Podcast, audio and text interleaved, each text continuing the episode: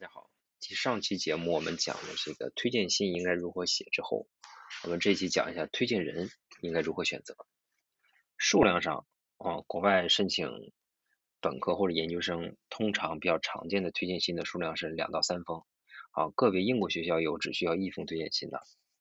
当然也有像澳洲还有一些个别学校，加拿大的部分学校吧，很少数不需要推荐信。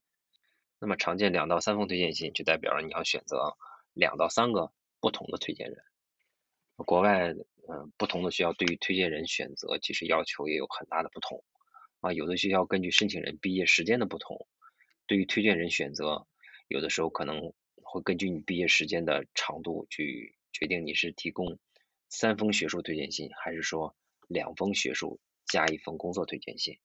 所以在这里对于推荐人的类别上的选择就要明确好。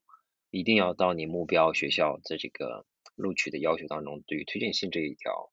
啊数量上以及啊类别上是几封学术几封呃这种专业推荐信，一定要确定好。对没有明确的，而申请人的这个条件又是已经参加工作的，一定要明确要几封学术啊。一比如说加拿大的个别学校，针对于已经有两三年工作经验的申请人。其实有一些学校也明确表明过，我们更倾向于哦都是学术推荐信，因为这是证明申请人学习能力的呃部分的品质。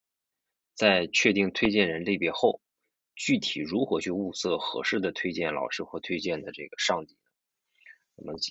啊先讲一下这个学术类的推荐信。申请人你所选的推荐人必须要有所在机构的官方域名邮箱，这是第一条。很多人可能觉得，那我是不是先选这种官儿大的，或者说这个正教授，其次是副教授、助理教授这种的啊？其实逻辑上有一点这个错错乱啊。第一条应该是先确定你的这个推荐人，他有没有学校的官方的域名邮箱。比如你的这个推荐人是北京体育大学的教授，但是他的自己在用的邮箱是幺六三的新浪的，他没有。北体官方的域名邮箱，这种情况下，那这个推荐人即使他是正教授，那么其实他作为推荐人也并没有很合适，因为你没有他的域官方域名邮箱，其实从学校的角度来讲，你没有办法去证明这个推荐人真的是这个学校的教授，这是第一点。第二点呢，啊，这个推荐人对于申请人的学习能力要了解，在这个基础上。我们再去看他的这个推荐人的这个级别的权重，比如说这个正教授、副教授、助理教授、讲师。如果说简单粗暴的做一个权重上的这个排序的话，我个人觉得推荐人级别上的权重，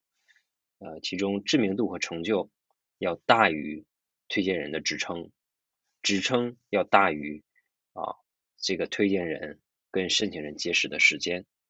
同时，嗯，国内很多这个大学的教授也好，副教授也好，其实有不少是有通过学校外派出去做过这种访问学者的，甚至有一些就是国外硕士或博士毕业啊，一些什么机会进了大学进行这个执教。那么，如果说你的这个推荐人恰好毕业于申请人你所申请的目标学校。那他同时还是你的学长，那我觉得在推荐上就更有这个推荐力度。那我觉得在推荐信当中其实是可以直接表明的。